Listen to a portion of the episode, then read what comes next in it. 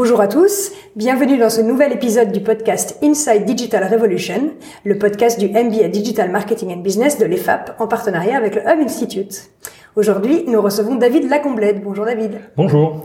Alors après plus de dix ans de management chez Orange, notamment euh, comme directeur délégué des contenus et la présidence de l'IAB France, hein, cette association majeure dans la, dans la régulation du marketing et de la publicité digitale, tu es maintenant, depuis trois ans, le fondateur et le dirigeant de la Villa Numéris. C'est un think tank nouvelle génération qui accompagne les entreprises dans la valorisation et le développement de leurs actifs digitaux. Récemment, le 9 janvier dernier, je crois, vous avez fait une rencontre sur le thème des fake news. Et vous allez refaire une formation bientôt en partenariat avec nous d'ailleurs, euh, le 13 mars, euh, sur ce même sujet, pour comprendre comment gérer ces fake news. Alors justement, on parle beaucoup des fake news actuellement, euh, depuis les élections aux États-Unis, le Brexit en Grande-Bretagne, les gilets jaunes en France. Euh, du coup, on en entend beaucoup parler euh, dans l'espace public et en ligne.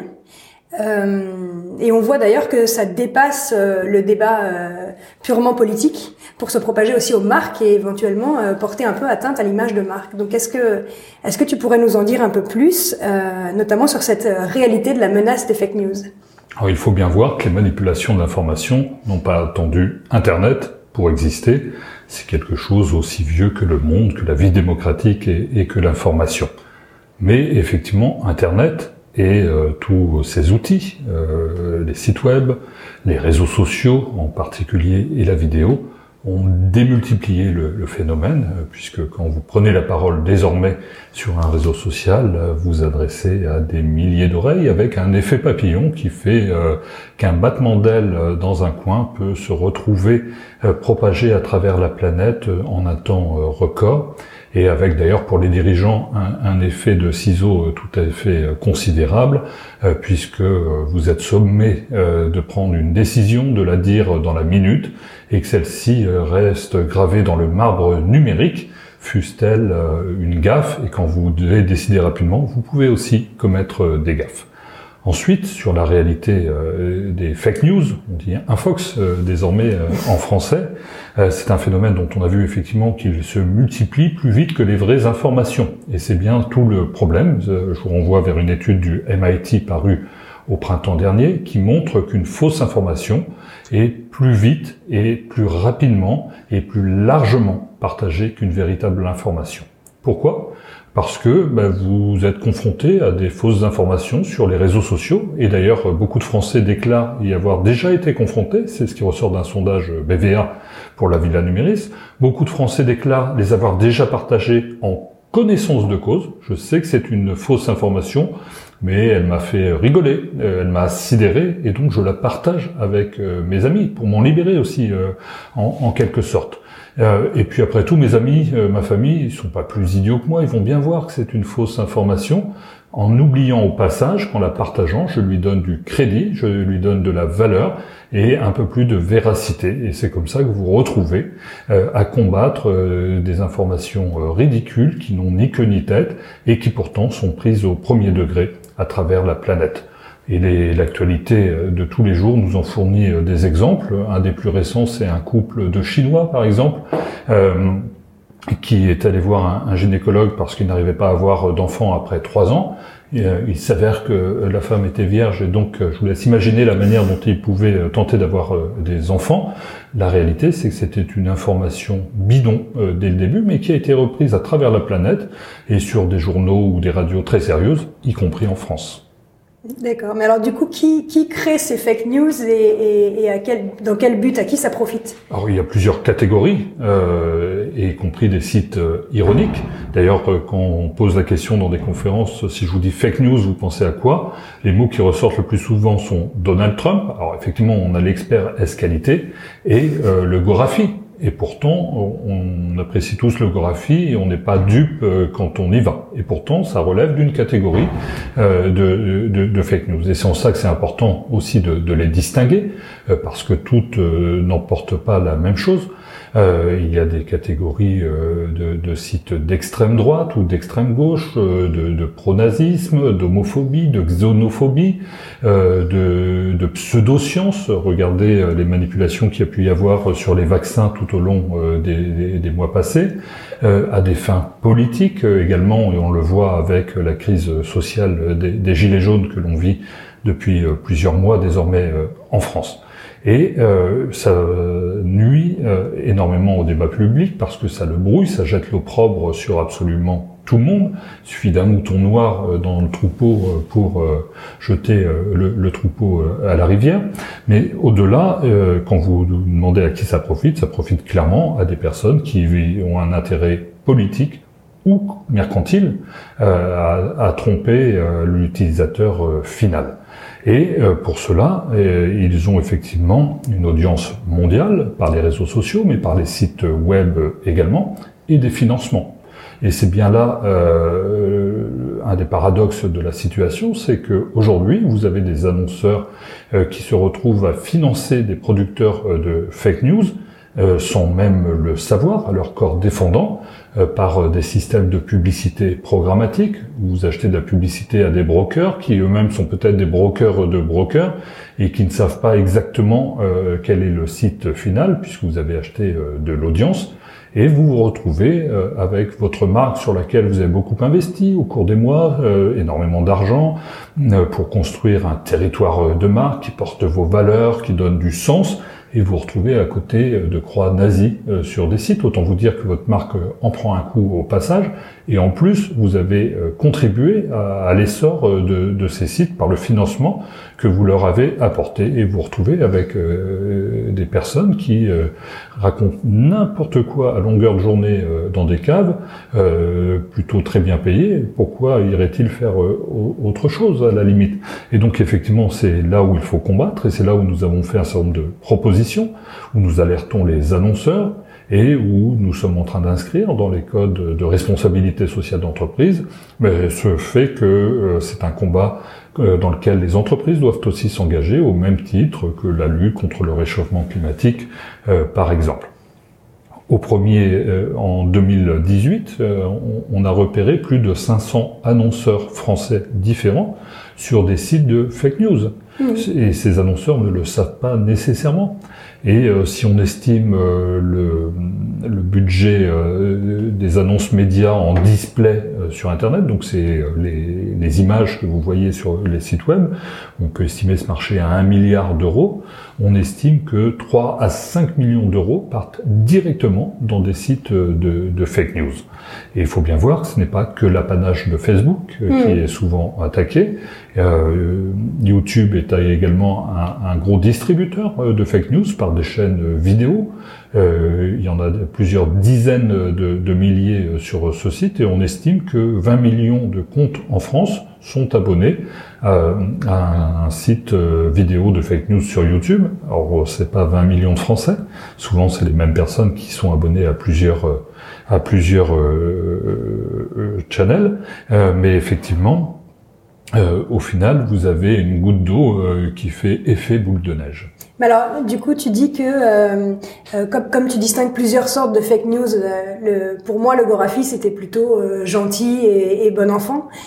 tu dis qu'à titre individuel comme à titre d'entreprise, on devrait ne pas encourager et donc ne pas et partager ou et investir de, dans de la publicité sur un site comme le Gorafi Alors, je pense qu'il revient aux annonceurs d'investir où ils veulent en conscience.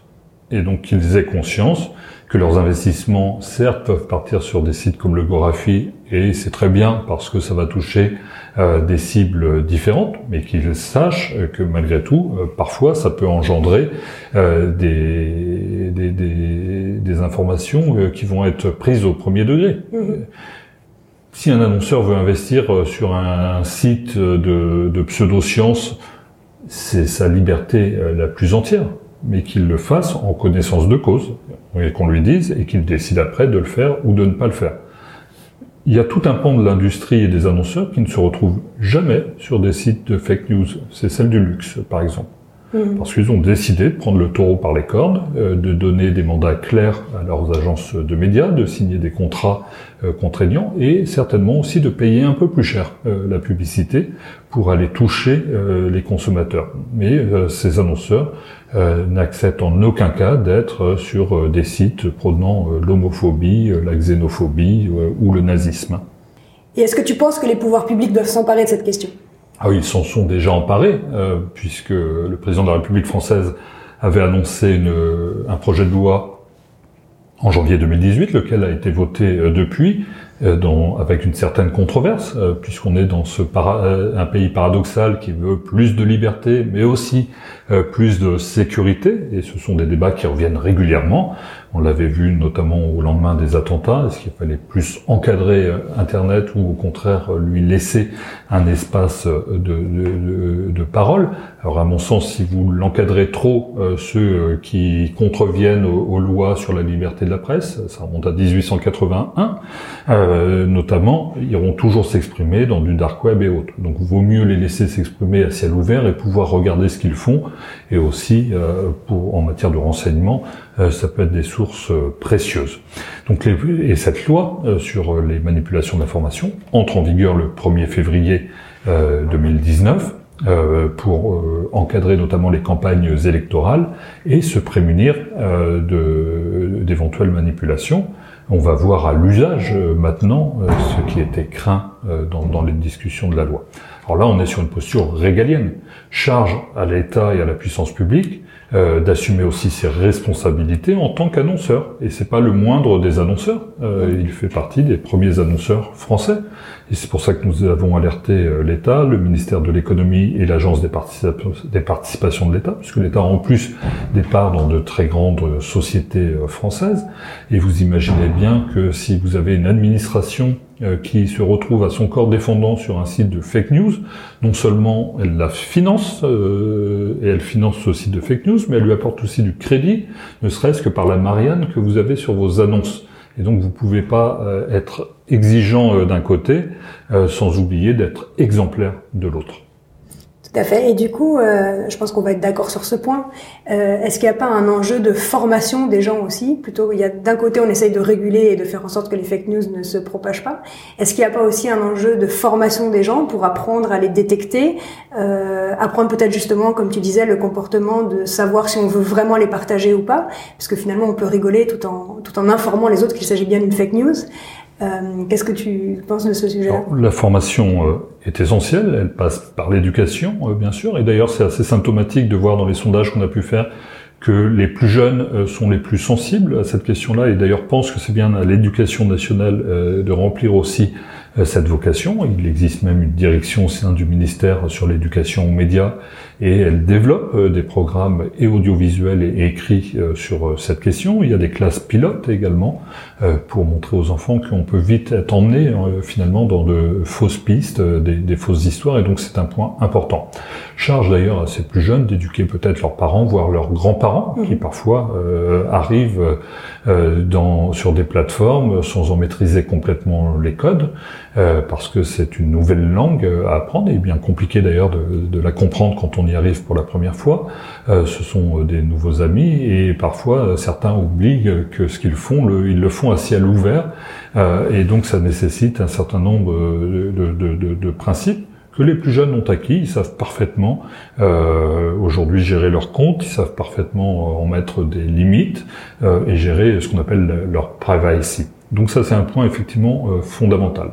Charge aux entreprises également euh, de permettre à leurs euh, salariés et collaborateurs d'avoir cette formation qui passe ne serait-ce que par euh, le fait de pouvoir surfer un peu plus sur des réseaux sociaux et des sites internet sur son lieu de travail, ne serait-ce que pour transformer en ambassadeur ses propres salariés sur ces réseaux sociaux et donc de fait aller porter la contradiction aussi euh, face à d'éventuelles manipulations dont les marques se retrouvent aussi euh, victimes euh, parfois.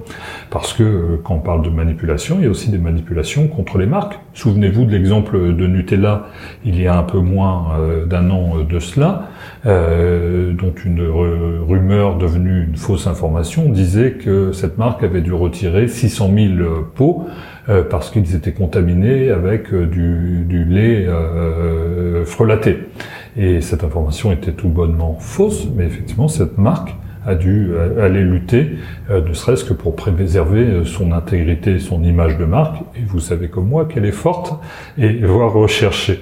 mais c'est arrivé aussi à un groupe comme Vinci, dont un faux communiqué de presse publié sur son propre site web avait les apparences d'un vrai communiqué de presse des informations qui pouvaient être plausibles, mais des personnes averties qui le lisaient se disait que cette société courait à la catastrophe.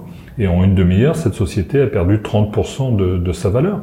Et des solutions euh, pour lutter contre ça, il en existe sur la prévention et l'éducation, mais aussi d'un point de vue euh, technique. Et euh, c'est pas un hasard, c'est des grandes sociétés aujourd'hui s'équipent de logiciels dans la blockchain pour certifier, pour authentifier leur contenu. Et on sait que c'est elle, cette société, qui a bien émis ce message. Et il faudra retrouver cette confiance dans, l'outil numérique et les outils nous y permettent aussi. C'est bien dans cet état d'esprit de, formation, de partage euh, des bonnes pratiques que nous créons avec euh, les FAP et le MBA DNB cette formation qui se tiendra le 13 mars prochain pour prendre en compte tous les volets et pour montrer aux entreprises qui veulent protéger leur marque et aussi porter leurs valeurs euh, qu'il y a un certain nombre de, paramètres euh, à connaître déjà euh, pour mieux les respecter en matière juridique au moment où arrive cette loi, en matière de bonnes pratiques sur la communication publicitaire bien sûr, mais aussi en matière d'outils qui peuvent permettre aujourd'hui d'être un peu meilleur dans son approche publicitaire dans le monde digital. Bah parfait, ma rendez-vous est pris pour le 13 mars alors. À bientôt. Merci, Merci beaucoup. à vous.